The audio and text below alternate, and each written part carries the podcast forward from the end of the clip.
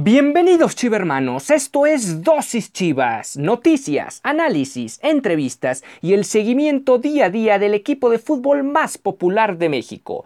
Yo soy Ricardo Romano Corona y diariamente inyectaré tu dosis Chivas. No olvides que puedes sintonizar nuevos episodios de lunes a viernes a través de Spotify, Anchor FM, Apple Podcast, Breaker, Google Podcast y Radio Public. Y sin más que agregar, comenzamos.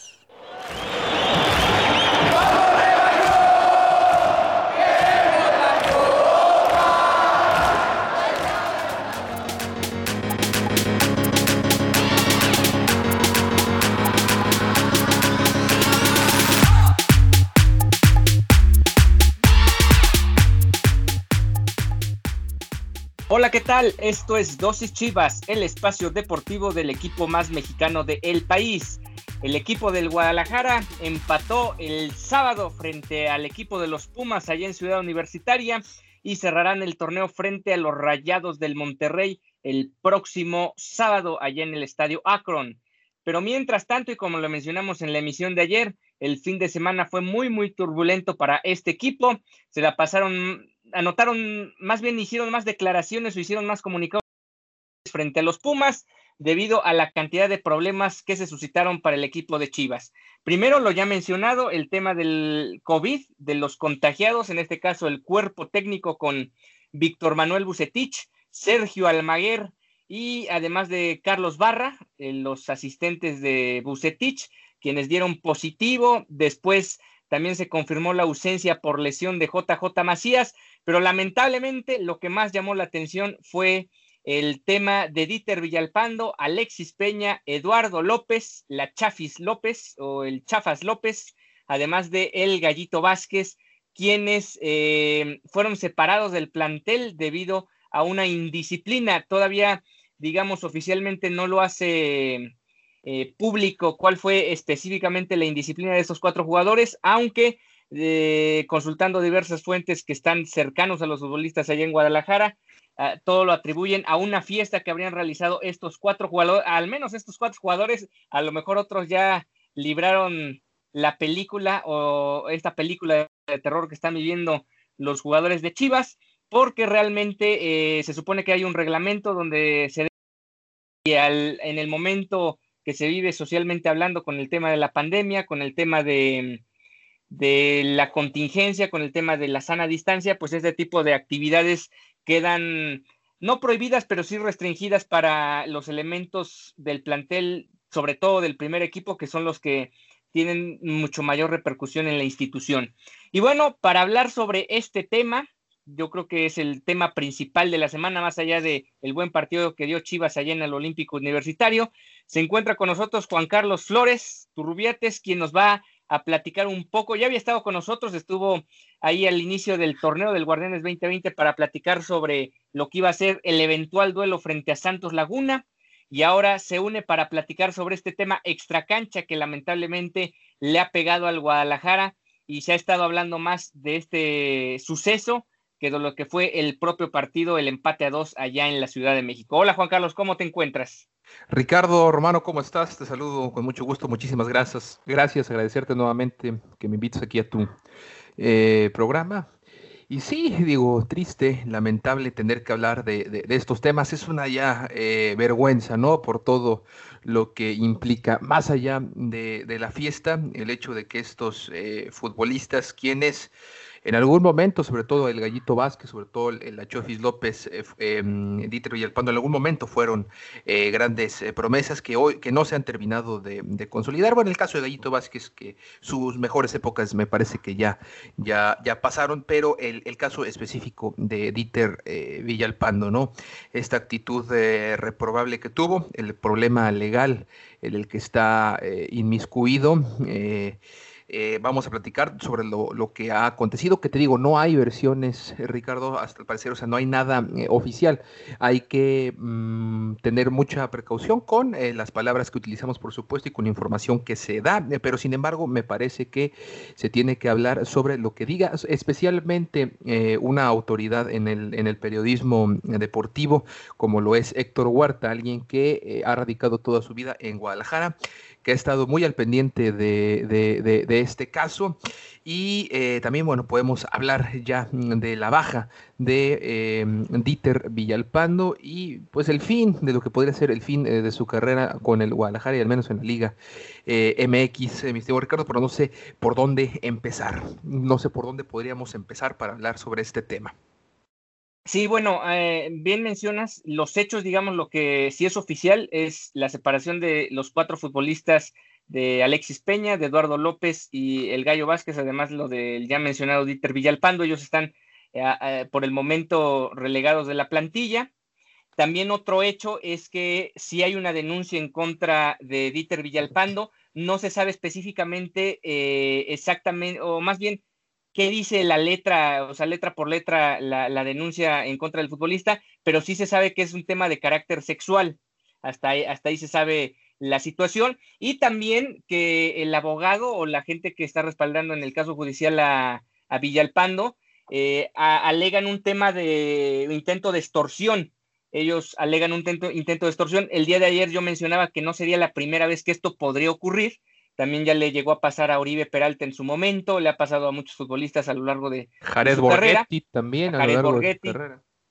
Pero al final, bueno, esos son los, dos hechos que, se pueden presentar. Y de alguna manera, ¿qué es lo que está aconteciendo con el Guadalajara, digamos, en, en, el día lunes, en el lunes 2 de noviembre? Es que los cuatro futbolistas no entrenaron con el equipo en la mañana. Se esperaba que en la tarde entrenaran los cuatro jugadores separado. Realmente no hay imágenes como tal de esa situación, aunque se hablaba mucho de que podrían entrenar por separado, sobre todo para que siguieran cumpliendo eh, de, alguna forma o en, cierta, de cierta manera el tema del contrato, como son activos del Guadalajara, pues tampoco les puedes privar de entrenar y cosas así. Entonces por ahí estaba esa situación y eh, tampoco se les, se les, se les ha considerado hasta el momento para formar parte de alguna convocatoria de fuerzas básicas o del propio tapatío. Hay que recordar que el Guadalajara al tener esta dualidad con el equipo de la Liga de Expansión puede enviar jugadores del primer equipo a esa misma, a esa misma rama de, la, organización, pero en este caso estos cuatro jugadores no están tomados en cuenta. El de los cuatro, digamos, eh, hablando sobre el tema de la indisciplina, el que más me sorprende que haya salido eh, embarrado en esta situación es el Gallo Vázquez. Uno esperaría que un, futbolista con un amplio recorrido en el fútbol mexicano, ya campeón con el Guadalajara, campeón con León, eh, con selección mexicana jugó una Copa del Mundo, pues se viera inmiscuido en este tipo de escándalos, ¿no? De alguna forma, bueno, lo de Eduardo López desde aquella vez en la piscina y su trenecito que armaba con otras personas, eh, algunas otras imágenes que han circulado de Eduardo López, pues e, e, era hasta cierto punto normal que tarde o temprano este jugador iba a volver a, recaer o rescindir en un, en un tema en un tema de este tipo extracancha, en un tema de indisciplina. Lo de Alexis Peña, básicamente podríamos decir que es el momento en el que más se va a hablar de este futbolista en el Guadalajara. No completa ni 90 minutos con el equipo en, en todo el año que lleva con, el, con, el, con la institución. Desde que llegó de Necaxa no ha tenido ni siquiera un partido completo con el Guadalajara y lamentablemente se va a hablar más ahora por este tipo de indisciplinas que por lo que ha rendido en el terreno de juego. Y obviamente lo de Dieter Villalpando pues va más allá del simple hecho del tema de la fiesta, digamos. Ya es un tema judicial, ya es un tema de carácter legal, que de alguna manera eh, ya no solo es un tema interno de, reglamento del, del Guadalajara, sino ya va a un tema completamente ya, digamos, a nivel social, ¿no? Exactamente, Ricardo. Y me gustaría detenerme, eh, si, si, digo, tú ya más o menos hiciste ahí, eh, hablaste un poco de los jugadores, pero ¿qué te parece si detenemos y revisamos las fichas de estos eh, jugadores inmiscuidos en, este escándalo, en esta fiesta? Empezando, si quieres, por, por la Chofis López, 26 años, un mes, 15 días, pues joven no, no es, tiene nueve juegos jugados, acumulando 146 minutos, no tiene no tiene ningún juego como titular tampoco, es, podríamos decir, eh, irrelevante también dentro del plantel, no, no ha sido un factor determinante en los juegos que ha tenido con el rebaño sagrado. El otro, como tú lo mencionabas, Alexis Peña, 24 años, 9 meses, 20 días. Eh, pues no, no tiene ningún juego jugado, ningún juego como titular, ningún minuto jugado, absolutamente nada. Eh, de hecho, si sale a relucir su nombre, ha sido a raíz, como tú lo comentaste, de esta, de esta fiesta. Y José Juan Vázquez, como te comentaba, ya un eh, veterano, 32 años, 7 meses, 19 días. Sí tiene 10 juegos jugados, 5 de ellos ha sido titular. Eh, del Guardianes 2020, obviamente. Ha acumulado 522 minutos jugados y una tarjeta amarilla. Eh, como te comentaba al principio de este programa, José Juan Vázquez me parece de los elementos eh, veteranos y los elementos que deberían de comportarse al menos de otra manera, sobre todo si intenta mantenerse en activo en la liga ya después de los 30 años. Y por último, el, el Dieter Villalpando, ¿no? la manzana de la discordia en discusión, 29 años, 2 meses, 29 días, ha jugado 12 partidos, dos de ellos como titular, acumulando 399 minutos y dos tarjetas amarillas, pero tampoco, tampoco tiene eh, ningún eh, gol, no han acumulado eh, goles estos jugadores. Y, la pregunta, Ricardo, es, bueno, ¿qué, le pasa al Guadalajara? Porque han sido constantes las fiestas, las parrandas, que los jugadores que llegan al, al conjunto allí en Guadalajara, pues por así decirlo, se pierden y es algo no nada más de la era Amauri, pero también ya desde las épocas de eh, Jorge Vergara en paz descanse e incluso desde antes se ha vivido esto en Guadalajara. Sabemos que es una ciudad cosmopolita, es una zona metropolitana bastante grande donde sí hay mucho, eh, hay mucha fiesta, hay mucho exceso, hay mucha diversión, pero digo, hombre, eh, el, tema pues no es ajeno en la Ciudad de, México, ¿no? Estamos hablando de una de las grandes urbes eh, capitales del mundo y no se diga también, por ejemplo, en el caso de los equipos regiomontanos, Tigres eh, y, Rayados, digo, Monterrey, una ciudad donde la fiesta también se vive en buena manera. ¿Qué lo hace diferente para que caigan los jugadores en estos escándalos? Sí, mira, fíjate que es una excelente pregunta. Lamentablemente estamos hablando del único equipo que juega con puros mexicanos y es el equipo que más escándalos tiene. No sé si lo podamos relacionar mucho con la cultura que tenemos acá, porque realmente llama la atención que el equipo que más escándalos de esta índole tiene es el equipo que precisamente juega con puros mexicanos. Es más complicado, por ejemplo, el propio Atlas, que juega en la misma ciudad, pues son mucho menos los escándalos. Claro, uno entiende también que el Atlas no tiene la repercusión a nivel nacional que tiene el Guadalajara. Eso también obviamente pesa mucho. saben precisamente, o no lo saben más bien, precisamente los jugadores tanto de Atlas como de Chivas, la diferencia que hay entre jugar entre con una playera y otra, con todo y que hay una gran rivalidad ahí en la región, eso es como tema aparte. Dice Héctor Huerta, tú que lo mencionabas hace, hace unos instantes, él menciona que muchos de los que se ponen la playa de las Chivas, ya no más por ponerse la playa de las Chivas, ya se sienten guapos y probablemente por ahí vaya la situación de que, eh, o sea, digamos, pierden, a lo que él se refiere es que pierden el piso. Inmediatamente que se ponen en la playa del Guadalajara, ya empiezan a soñar que están prácticamente jugando con la selección mexicana, que representan a, lo mejor de México, digamos, de alguna forma, y eso hace yo creo que, se, que pierden el piso. También otro asunto que de alguna manera pesa mucho es esta parte donde muchos o, el grueso de los futbolistas viene de un extracto social, digamos, o sea, muchos de ellos a lo mejor con escasos recursos en, su niñez, con problemas económicos en la familia, a lo mejor ni siquiera con una educación básica concluida, por un tema donde, digamos, el fútbol le sirve como una ventana de escapa para salirse de todos los problemas que pueden vivir en su región.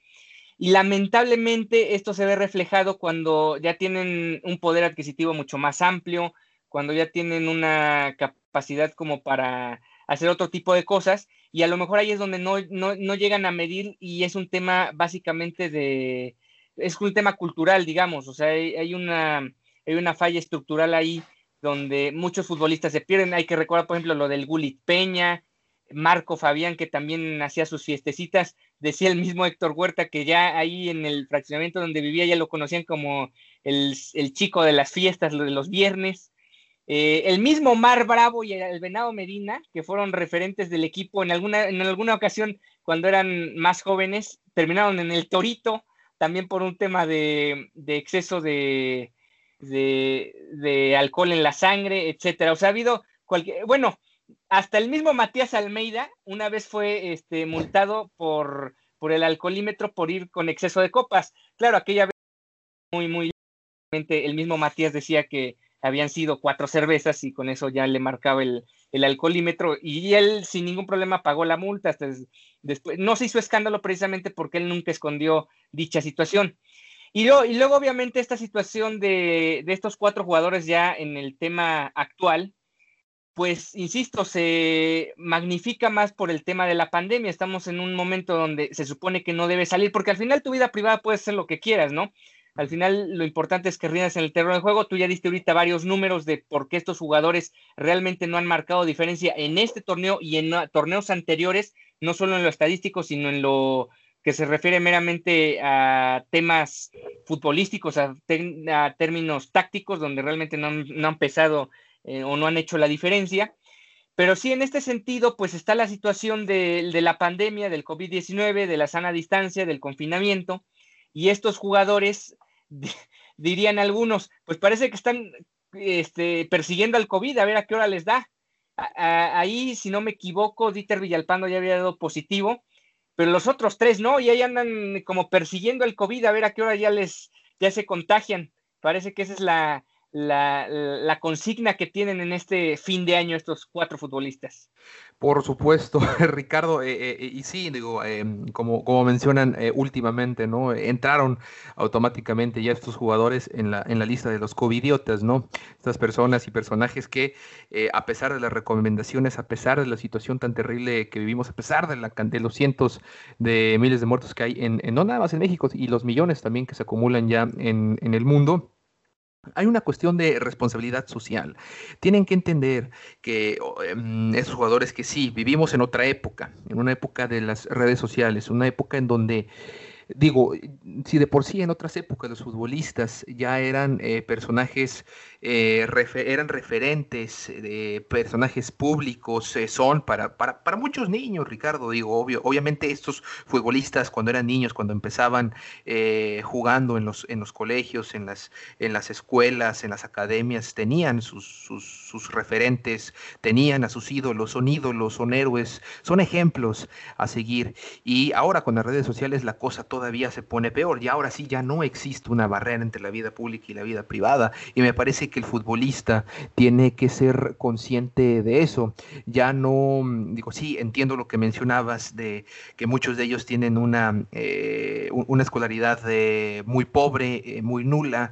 Sin embargo, me parece que también ahí los clubes sí pudieran eh, comprometerse un poco más para tratar de formar a un futbolista un poco más íntegro, que no nada más sea el, hecho de entrenar y, ser un especialista en la cancha, sino también fuera de ella saber comprometerse, gestionar sus emociones, gestionar sus actos, gestionar sus palabras, otorgarles esa eh, educación, porque al final de cuentas también eh, repercute positivamente o negativamente, como lo hemos visto en este caso, eh, para, para con el club, ¿no? que sí, que Guadalajara me parece también por ese hecho que tú comentas de que mm, tienen esta, esta regla de solamente jugar con mexicanos, hay una mitificación del jugador que eh, ingresa a el conjunto del Atlas, digo, perdón, al conjunto de las Chivas del Guadalajara, ¿no? El, mexicanísimo.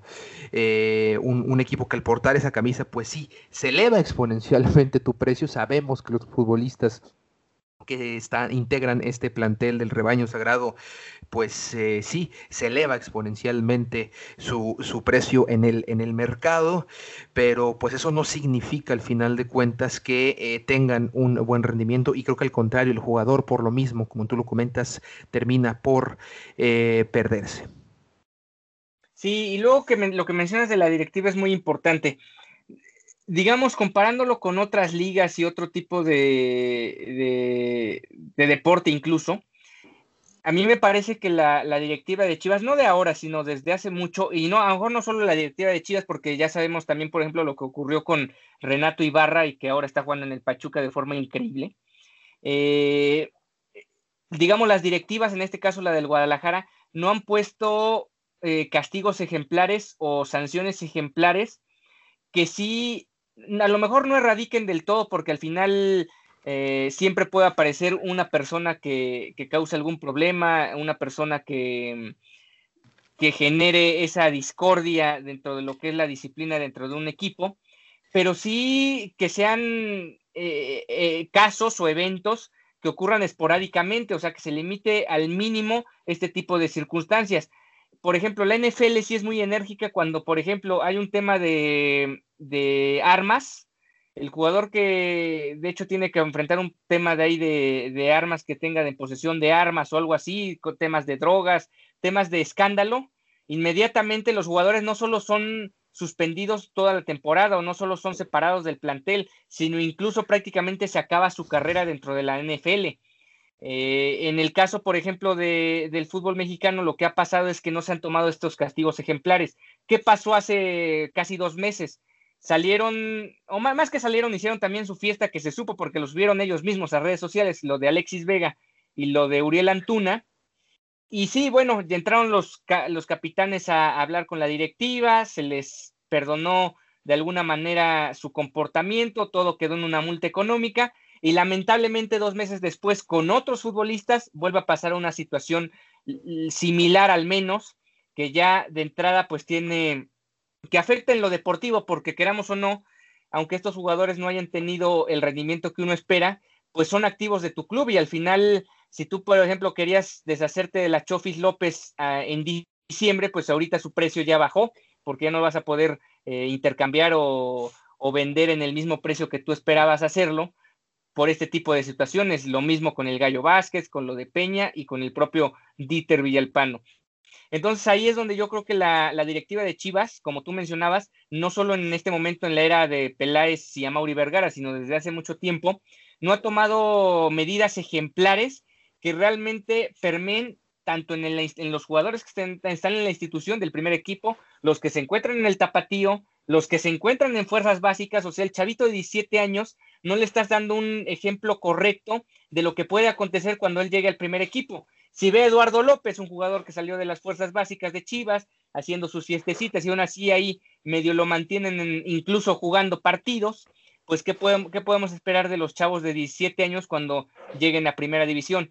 Y ahí, ahí es donde yo creo que se finge el problema de por qué le volvió a acontecer al Guadalajara. Obviamente la gran responsabilidad es de los, de los protagonistas de, esta indisciplina, pero también la, la, directiva de alguna forma tiene responsabilidad al no tener castigos más ejemplares para todos estos jugadores que reinciden o que caen en este tipo de situaciones indisciplinarias. Exactamente, Ricardo, esto es una situación de responsabilidad personal y bueno, eh, pero sin embargo creo que también, como lo comentas, no nada más también e, es, parte de la directiva, sino también es una parte ya, ya histórica de la, de la federación. Eh, cada vez que la, que la selección, o, no cada vez, pero sí, al menos ahorita en la mente, sí recuerdo varios escándalos a nivel ya de selección, Ricardo. Esta fiesta en el, en el Mundial de Brasil, que, se, que escandalizó a toda la federación, estas eh, fiestas continuas también que, que dentro de los principales organizadores eran los hermanos eh, eh, Dos Santos, ¿no? Que se convirtieron en, no en referentes de la selección por sus goles, pero sí por las fiestas y pachangas que armaban. Y mira, la federación no hacía absolutamente nada, les daba si acaso un par de manazos a los jugadores y se acabó, ¿no? Seguían siendo, Dios, seguían siendo eh, pues intocables, ¿no? Y, me parece que desde ahí ya estamos mal, ¿no? Se, está viciado. Me parece que sí debería de haber castigos fuertes, castigos duros. Eh, digo, tanto que le gusta a la federación y a la Liga MX imitar en las ligas eh, americanas, pues que imite los castigos de la NFL, de la MLB, de la NBA, que imite las acciones eh, que toman para con las indisciplinas, que imiten las multas millonarias que le están eh, que a principio de la temporada les, les pusieron a los, a los coaches y a los jugadores que no, que no usaran cubrebocas cuando debían o que eh, estaban en zonas eh, sin respetar la distancia, hombre, que empiecen por allí, que empiecen a cambiar los, los, reglamentos y porque bueno, y que no incluso que los cambien, sino que los apliquen, con que los aplicaran bien, ahí ya empieza a haber un cambio. Sí, los jugadores, la responsabilidad también es, es, de ellos, pero ellos mismos saben, el mismo jugador sabe que pues, no le va a pasar absolutamente nada, que cualquier fiesta a la que vaya, si acaso lo van a regañar, va a estar uno o dos partidos, eh, a lo mejor que no lo meten de titular o em, que, entrena con la sub-20 y creo que para ellos es incluso mejor porque incluso la pasan más relajados una o dos semanas. Entonces ya con, multas económicas severas, porque el jugador también lo económico le pesa bastante, ¿no? Le, aunque, por más que, que, gane o que sea una de las, de las estrellas, una, una buena multa económica, pues sí, sí les va a pesar bastante, ¿no? Em, también inhabilitaciones. En el caso de, por ejemplo, vamos a remontarnos al caso de Renato Ibarra, era para que la directiva lo inhabilitara eh, una buena cantidad de, años y tuviera que emigrar a, otro fútbol. Em, pero bueno, ahorita en el caso de, de, Villalpando, a ver qué sucederá eh, conforme se vaya destapando más y más eh, cosas sobre su, su, caso en particular, ¿no? Y, creo que desde ahí, ¿no? El, el, castigo es lo que va, digo, desafortunadamente va a poner en cintura a los jugadores que sí, que me parece que se sienten intocables eh, en el equipo en el que sea. Y como ya lo hemos platicado, si es en el Guadalajara, pues un poquito, un poquito más, Ricardo. Sí, eso que mencionas de que se sienten intocables es el, gran problema. Y, el, y, la situación es que ellos se pueden sentir intocables, pero si las directivas los también los vuelven intocables, ahí es donde recae la, gran, el gran problema, o sea, el, digamos, el núcleo de la situación. Eh, recordaba yo a Karim Hunt, que estaba el, ex corredor de los Kansas City Chiefs, que por temas similares, él, estaba proyectado para ser el, pues ya era un referente del equipo de los Chiefs, ya era un, era el corredor estelar no solo del equipo, sino de prácticamente de toda la liga. Incluso se hablaba de que podía hasta pelear por el jugador más valioso de la temporada. Vino su escándalo, vino el tema indisciplinario y la NFL, tanto Kansas City como la NFL, no se tentaron el corazón, no lo blindaron, no vieron primero por el negocio como muchas veces se ve aquí y lo despacharon toda la temporada. Kansas City perdió un gran elemento a la ofensiva, la NFL obviamente perdió un referente para el, tema de marketing, el tema de posicionamiento de, del, propio campeonato. Y eso no fue obstáculo para que Karim Hunt, pues prácticamente ahora tenga una carrera en el presente. Todavía, digamos, alcanzó a salvar a su carrera con los Cleveland Browns, pero pues ya no tiene el mismo peso, ni mucho menos, de lo que había llegado a ser como, como corredor de la NFL. Y en ese mismo caso, en ese mismo tenor, debería aplicar con el, en el fútbol mexicano en general, no solo con el Guadalajara. Ahora que mencionaba lo de la selección mexicana, yo creo que la única vez que se pusieron castigos ejemplares, terminaron los jugadores por voltearle la tortilla a, a lo que eventualmente había puesto la selección. Y eso fue en la fiesta en Monterrey, eh, que organizaron varios futbolistas donde estuvo Carlos Vela y Efraín Juárez, que fueron los castigados. Aquella vez ellos se les castigó ejemplarmente con temas económicos, con tema de no regresar a la selección por un rato. Y después eh, vino el caprichito de Vela de decir, no, pues ahora me castigas, ahora yo no juego contigo. No quiso ir a jugar el Mundial de Brasil 2014. Y aquí lo que me parece lamentable es que si un jugador ya no quería ir, este, tú lo cortaste o, lo, o le frenaste su paso por la selección temporalmente por un tema indisciplinario o un tema de indisciplina, después tú lo convoques y hasta le termines rogando, como ocurrió con el caso de Miguel Herrera, que fue el que fue a hablar con él a, Europa, y termines convocándolo, por más que este jugador sea el mejor de México, como es algo similar a lo que ocurría con Karim Hunt. O sea, era un jugador referente de, de la selección, era un jugador referente del fútbol mexicano en Europa, y fueron a rogarle para que volviera a la selección y de alguna manera, digamos, a la larga el que terminó ganando el pleito fue Carlos Vela y el que se vio como el gran villano fue Néstor de la Torre, que en su momento fue el que aplicó dicho castigo a ambos futbolistas por el tema de la fiesta ahí en Monterrey después de un amistoso. Sí, bueno, es que también es, lamentable cómo los jugadores también hacen y deshacen como quieren a, la federación y la selección eh, mexicana, ¿no? Y a los clubes. Eh, y a los clubes también, por supuesto. Yo no me imagino esa, esa actitud, Ricardo, por parte de, mm, pues de, Cristiano Ronaldo, ¿no? En, en, la selección de Portugal. Creo que Cristiano Ronaldo es consciente de la figura que representa, es consciente de lo que representa para, para la juventud, para la selección, para sus propios compañeros, y, es, una, es un ejemplo de, disciplina y de brillantez, ¿no? Eh, más allá de todo eso. Cosa que aquí no, que no, no, no, no, no lo sienten, no, no, no son conscientes, eh, les importa eh, poco o nada, ellos quieren divertirse, ellos quieren relajarse, ¿no? Y al, y al, final, cuando te conviertes en, en una estrella de esa altura, de un Cristiano Ronaldo, de un Lionel Messi, a lo mejor, bueno, de, en su momento, lo que fue también eh, eh, otras figuras que ahorita están retiradas. Bueno, ya en el retiro, ahora sí, eh, puedes pasártela genial con todo lo que hiciste, con todo el legado también en lo que te convertiste, ¿no? Y, sí me parece, me parece triste la falta de compromiso y la, falta de, conciencia, porque al final de cuentas estamos hablando de una falta de conciencia del el jugador, ¿no? Y en el caso de las Chivas, sí, eso es lo que estamos viendo, una falta de compromiso, una falta de conciencia. Digo, ahorita, em, pues sí, eh, empataron un partidazo este fin de semana allá en, contra, contra los Pumas. Sin embargo, pues no han tenido una campaña excepcional. Le ha costado mucho, me parece, estos temas a, a, Víctor Manuel Bucetich. Sabemos de la calidad de Bucetich, sabemos de lo que es capaz, de, lo, de, lo, de, lo, de, las cosas grandes que hizo con el Monterrey, llevándolo a, puestos inimaginables en su momento. Después, recientemente también, las maravillas que hizo con el poco, o, con el escaso plantel y la escasa cartera que tenía en, en, en Querétaro. Y bueno, aquí es la gran oportunidad de Víctor Manuel, ahora sí de estar en un equipo grande y poderoso como lo es eh, las Chivas y le está costando trabajo y ahora sí dudo o no sé cómo lo veas tú, pero yo dudo que sea por las capacidades de Víctor Manuel. Ahora sí ya vemos que sí es eh, este tipo de situaciones eh, extra cancha, ¿no? Que, me parece que sí hay que cuidar en un club como el, el, Guadalajara, ¿no? Y, vamos a ver en qué termina, porque también siento, eh, Ricardo, que puede a Mauri y Peláez poner castigos ejemplares, pero estos castigos ejemplares, a diferencia de lo que pase con, Renato Ibarra, que mucho se criticó eh, de que lo que hicieron fue deshacerse de él y mandarlo al, Atlas de Guadalajara, aquí pues lo separan primero pues ya está separado del, plantel.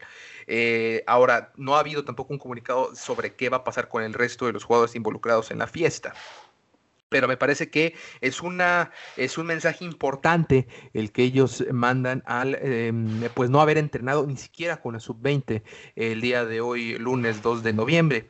Vamos a ver qué, qué es lo que, cómo, cómo lo toma eh, parte de comunicación del club y sobre todo qué mensaje le van a mandar al resto de los jugadores, al resto del equipo de la sub-17, el resto del equipo de la sub-20 e incluso a, a, su equipo franquicia ahí en, el, en, la liga de expansión también, ¿eh?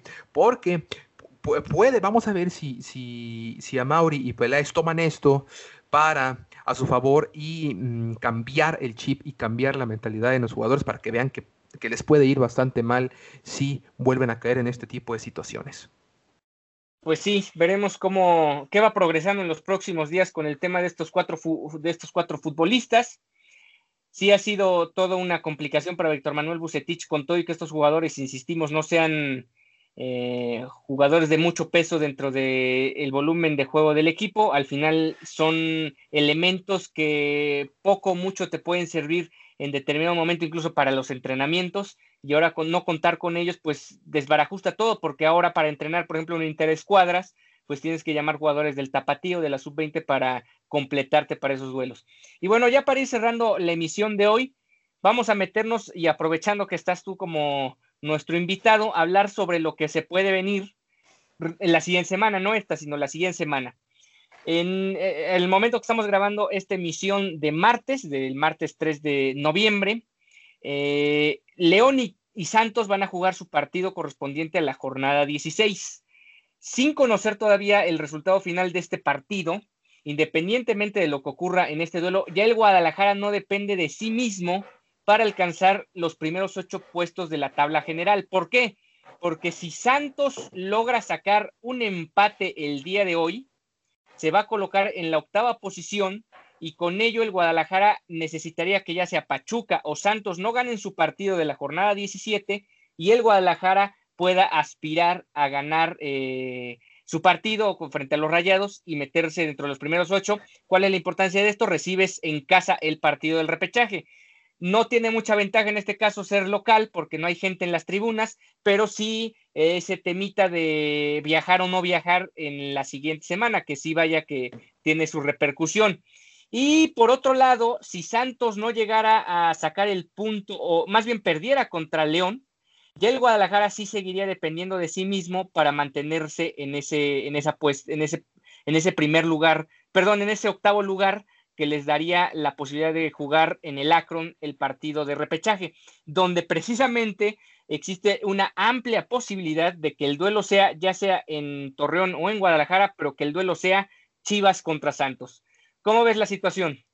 Sí, está interesantísimo, eh, sobre todo lo que suceda en esa parte de la, de la tabla, ¿no?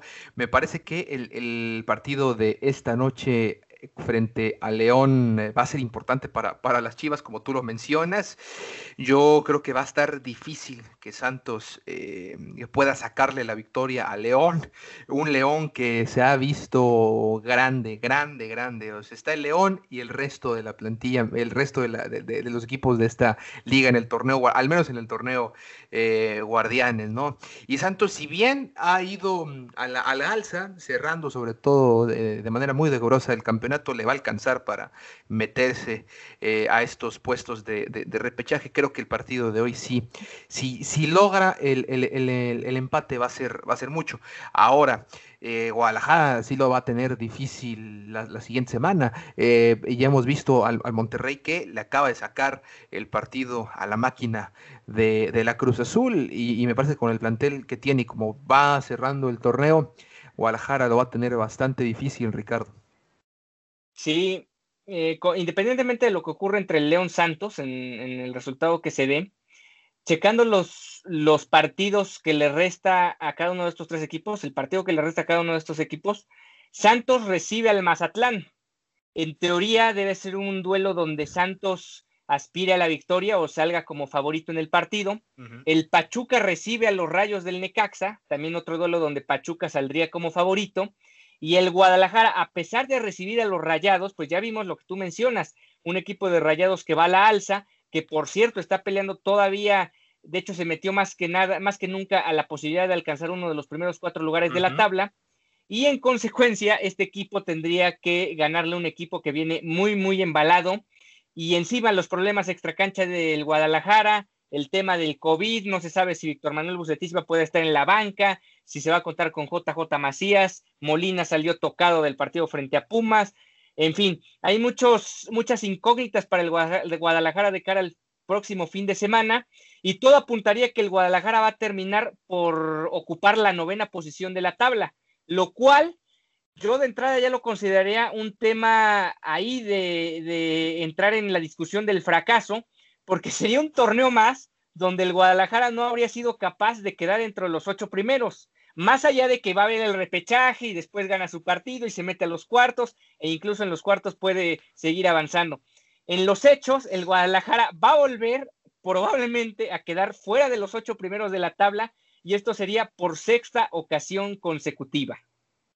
Exactamente, Ricardo. Me parece que has dado en un punto eh, interesante porque sí, está bien, eh, jugamos con las reglas. Eh, no, hombre, el Guadalajara va a calificar y lo que tú quieras, pero Sabemos que este torneo es sui generis, este torneo es, eh, sí, va a valer históricamente, el que sea campeón va a ser indiscutido, pero híjole, ya si de por sí cuando teníamos el sistema de liguilla donde los ocho primeros viendo, viendo, viendo, porque seguramente va a seguir esa tendencia en los próximos torneos, solamente los ocho, no van a ser ya de los doce.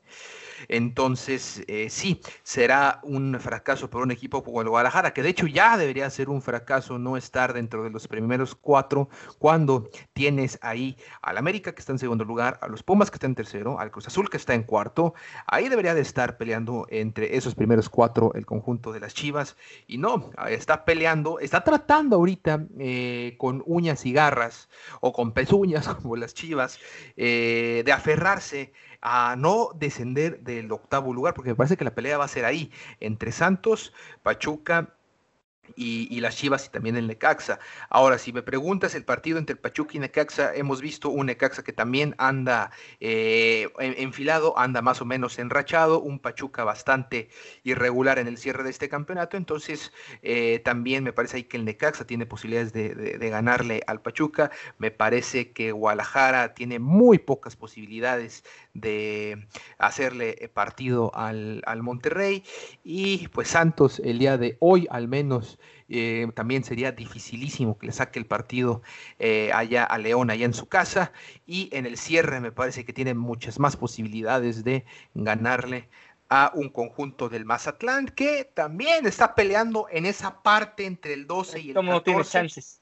Que todavía tiene chances de ganar, sobre todo por la diferencia de goles increíble que sacó en su último partido este jueves ante el Atlético eh, San Luis. Entonces, pues sí, les funcionó a, la liga en cuanto al rating que va a haber, en cuanto a las posibilidades que existen. Pero bueno, vamos a decirlo, un torneo mediocre, Ricardo. Sí, sí, sí. Y ahora checando los primeros nueve, incluyendo a Santos, digamos. Eh, Chivas empató con León, perdió con América, empató con Pumas, perdió con Cruz Azul, está pendiente el Monterrey. Le ganó a Tigres, empató con Pachuca y perdió con Santos. O sea, realmente el equipo del Guadalajara, eh, digamos, incluyendo a Santos de los, dentro de los primeros ocho, a excepción del partido de Monterrey, que es el pendiente, el Guadalajara, el Guadalajara solo ha sido capaz de ganarle a uno de esos ocho equipos.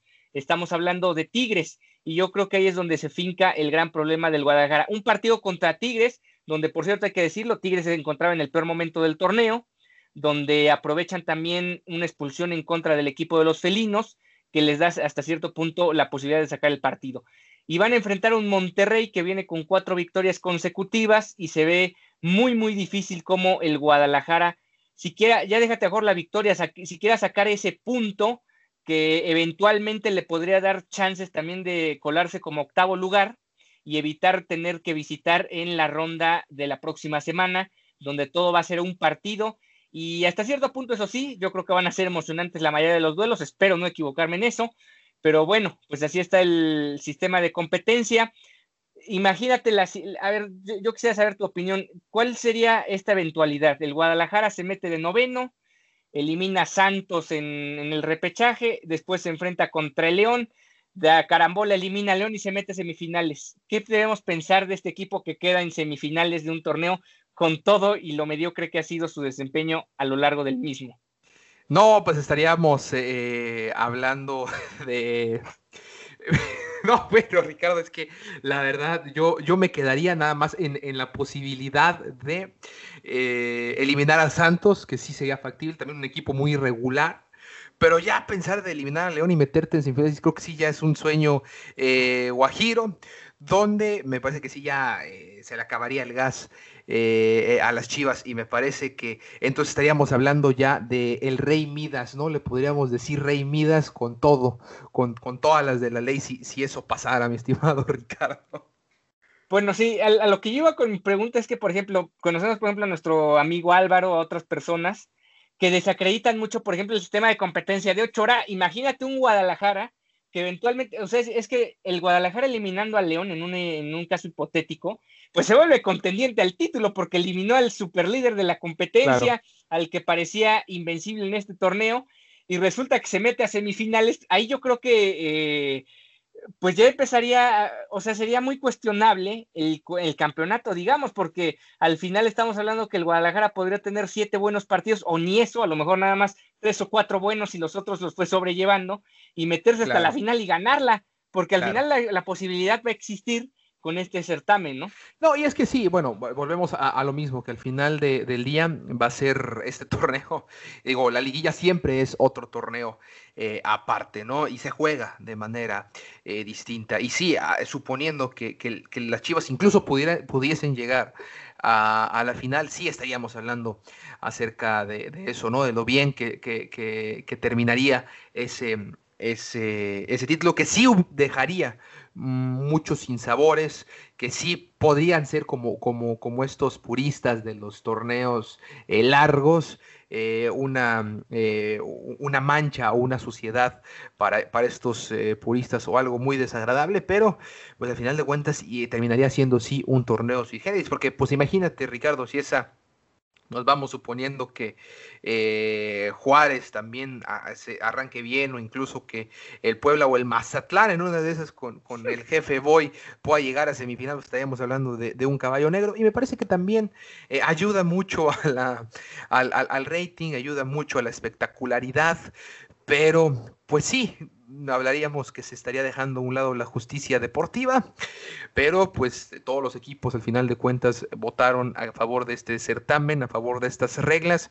entonces hay que jugar, ahí hay que saber jugar eh, a las reglas, ¿no? Imagínate una cruz azuleada, ¿no? En caso de que también llegara ante Chivas, ante algunos de esos equipos que, que, que, se metiera como, como últimos ahí de los 12 primeros y que lo eliminara, híjole, también estaríamos hablando ya de de, muchas cosas que, sí ayudan a la espectacularidad, pero definitivamente aplastarían a la justicia deportiva si es que eso existe. Sí, fíjate que yo creo que casi ningún chivermano se... O sea, yo creo que casi todos los chivermanos festejarían un eventual título en el Guardianes 2020, pero sí me imagino la cara de otros aficionados de otros equipos pensando, caramba, ese equipo se mete de noveno, tiene problemas de escándalos de fiestas, de trenecitos, que no sé qué, de COVID, y con todo, con todo eso sale campeón. Entonces, ¿para qué me esfuerzo yo? O sea, por ejemplo, en el caso de equipos como Pumas, como Cruz Azul, ¿para qué me esfuerzo si te puedes meter ahí por la puerta de la cocina y terminar siendo campeón. Yo creo que es ahí donde pues la federación va a tener que pensar muy bien el, asunto. Al final, ese, e, el que salga campeón en el Guardianes 2020, así sea el Mazatlán o el León, le va a contar la misma cantidad de, o sea, va a tener el mismo, eh, va a contar como uno, como fueron otros títulos en el pasado para cada uno de los equipos del fútbol mexicano. O sea, igual va a contar el título lo mismo que los de hace un año, hace tres, hace diez pero sí va a ser muy cuestionable esa parte, sobre todo de quién sea el campeón. Si sale campeón cualquiera de los que en este momento se encuentran en los primeros seis lugares, pues yo creo que poco se les va a recriminar su campeonato. Han decidido los seis equipos más regulares del, del torneo. Por supuesto, Ricardo. Bueno, además, digo, vamos a, ponernos ya, digo, ya hablar, eh, a lo mejor hacer la comparación con otras ligas. También en la MLB acabamos de tener a los Dodgers campeones que quedaron en primer lugar de la, de la Liga Nacional en el, en el oeste, ¿no? Estamos hablando de un equipo que tuvo una gran regularidad, que dejó en el camino a, un montón de equipos que no estuvieron eh, a su altura y que al final terminaron por ganarle también a unos eh, Rayas de Tampa Bay en una serie que estuvo bastante pareja, que Tampa Bay también eh, fue, quedó en primer lugar de la zona este de la liga americana, ¿no? Entonces también estamos hablando que, que la regularidad es un factor eh, importante en, en, cualquier liga, ¿no? Y, y, pues la, si bien se abren más oportunidades, porque también lo, mismo sucedió en, la, en, en, esta liga, más bien en esta campaña de, la, de, las ligas mayores, en donde hubo 60 partidos y se extendieron las plazas para, para playoffs, pero al final de cuentas ganaron dos de los equipos más regulares en, esos 60 eh, partidos. Y lo mismo sucedió también en, la, en, la, en la NBA, ¿no? También fue lo mismo. La regularidad es, importante, ¿no? Y creo que al final también los problemas extracanchas iban a pesarle mucho a los equipos, no, porque estamos hablando de disciplina, creo que la disciplina es importante y no importa el sistema de competencia, la disciplina y la constancia, eh, al menos eh, los récords así lo indican, te van a beneficiar. Y mm, podríamos desde este momento decir que sí, que para mí, eh, ya sea el León, Eh, León es por, por, lo mismo el, gran aspirante al título, aunque sí, a lo mejor ya en, en, este sistema de competencias podríamos decir que la cosa ya está un poco más pareja entre León, América, Pumas, Cruz Azul e incluso Monterrey y Tigres que últimamente han estado ahí constantemente. Bueno, pues muchas gracias Juan Carlos por haberte unido a esta emisión de martes de Dosis Chivas. Espero que te hayas divertido en este espacio y nos saludamos. Yo creo que nos vamos a saludar la siguiente semana porque sí existe un alto grado de posibilidades de que se dé el Santos Chivas o el Chivas Santos en la ronda de repechaje. Yo creo que sí, si eso sucede, pues ojalá que se siga desbaratando el, equipo como lo ha hecho hasta ahora en las Chivas.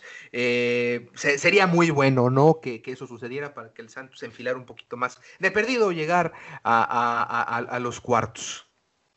Bueno, pues muchas gracias Juan Carlos y muchas gracias a todos los que nos escucharon el día de hoy.